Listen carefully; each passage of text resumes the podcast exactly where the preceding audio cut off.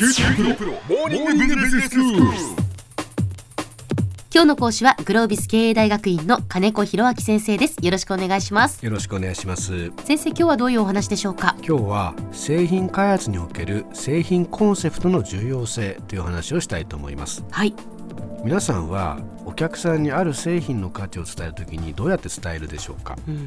例えばそれは家電製品だったらええ。仮に掃除機だったらはいどう伝えるでしょうか、その価値を伝えるのにですか、はい。やっぱりよく吸いますとかね。そういうことですよね。ですね。テレビショッピングですと、ん。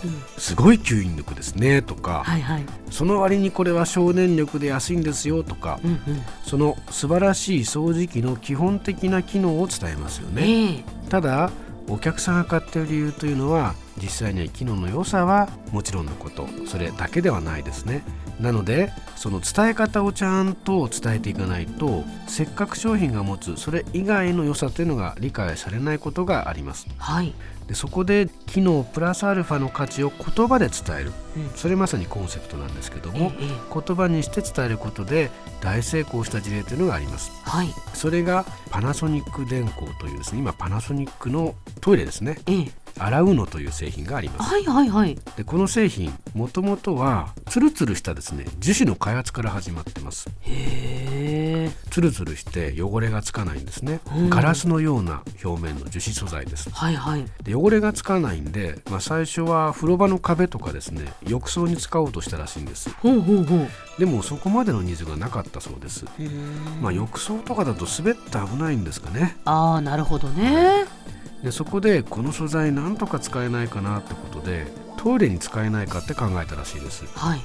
でもトイレって陶器ですよね。うん。樹脂のトイレってキャンプ場にある簡易トイレみたいなもんですからはい。タバコの火とかで茶色い跡がついちゃうんですね。あだからさすがに樹脂のトイレはないだろうと、まあ、考えたんですけどもでもせっかくだから自分たちでやってみようかと。こんないい素材あるんだからとでもう一つパナソニックが樹脂でトイレ作ろうとした理由は自分たちで陶器作ってないんですね。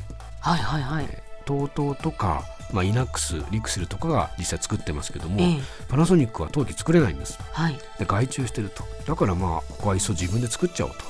樹脂で作ろうと。で作ったらですね結構うまくできるんです。樹脂ってあの焼かないので自由に形作れるんですね。はいはい。そうするとトイレ掃除する時に余分な隙間が結構困るじゃないですか、うん。その隙間を作らなくて済むと。あとは水の流れなんかもその流れがきれいに流れるような設計をもっと自由にできるんですねでそれでいて表面がツルツルで汚れがつかないうんうん。でそこで開発者は汚れないトイレを目指そうってことで開発進めたわけです。はい。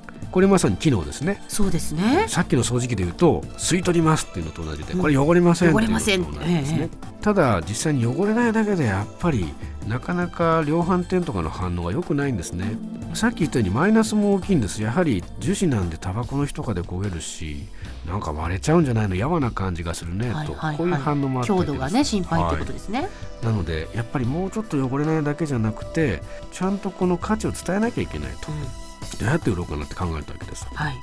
でそもそもじゃあ汚れないって何が嬉しいんだろうって考えるんですね掃除しなくていいってことですよ。そうですね。もう主婦から言わせてもらえばそそううですよ。家事負担が減るんですよえね、えどうもパナソニックが調べたところ主婦の半数が毎日トイレ掃除してるらしいんです、偉い、はい、三大家事負担の中で最も重い負担であると、なのでじゃあこれは汚れないんじゃなくて洗うって言っちゃったらいいんじゃないかと。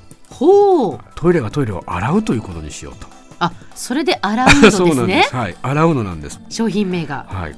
でいっそのことこう洗ってる雰囲気もっと出した方がいいよねってことで、実は横に家庭用洗剤を入れるようなですねこれボックスみたいのがあってそこに家庭用洗剤市販のものを入れるとですね泡がブワーって立つんですね。立ちます立ちます。立ちますね。はいはいはい。そうすると洗ってる感が出ますね。出ますね、はい。実際あれ入れても入れなくても洗ってるらしいんですけどあそうなんですか。水流で流してるんで実際そんなに変わらないらしいんです。よ雰囲気ですね。洗ってるなっていうですね。でやはり家事負担の軽減っていうと家電のイメージですよね、うん。全自動洗濯機とか自動っていうのが非常に重要なキーワードになりますね。そこで全自動っていうのをここでコンセプトとして入れるんです。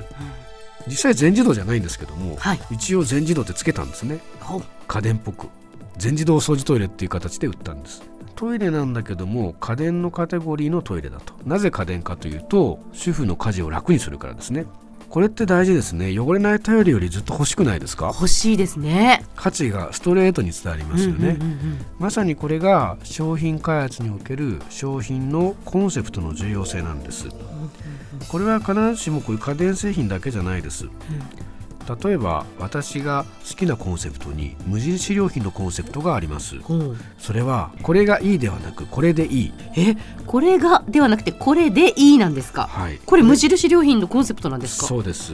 製品全体のコンセプトです。知らなかったです、非常にユニークですよね、うん。無印良品が言うにはこれがっていうがにはエゴイズムとかですねこれが良くなきゃいけないっていうそういう何か不協和っていうか環境に良くないとかそういうのも含めてエゴっていうのを感じるらしいんです。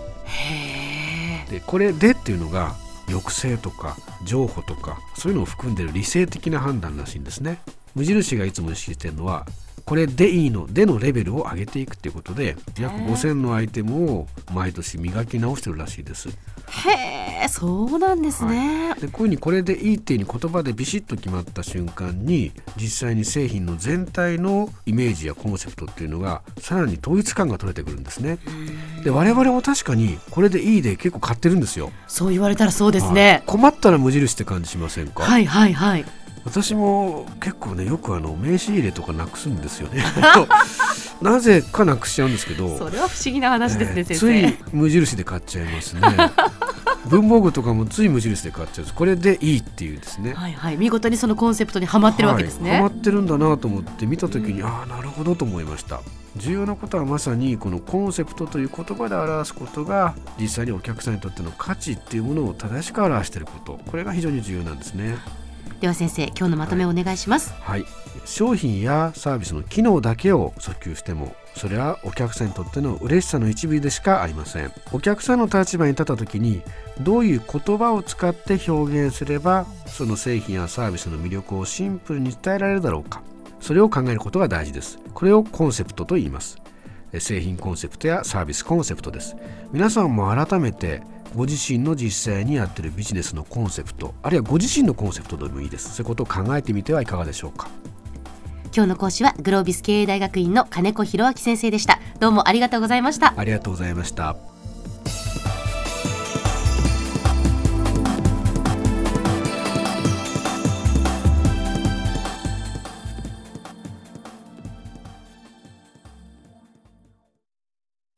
QT プロは通信ネットワーク、セキュリティ、クラウドなど QT ネットがお届けする ICT サービスです。九州中に展開した光ファイバー網を基盤に一番身近なビジネスパートナーとして九州の企業自治体の皆様をサポートします。詳しくは QT プロで検索を。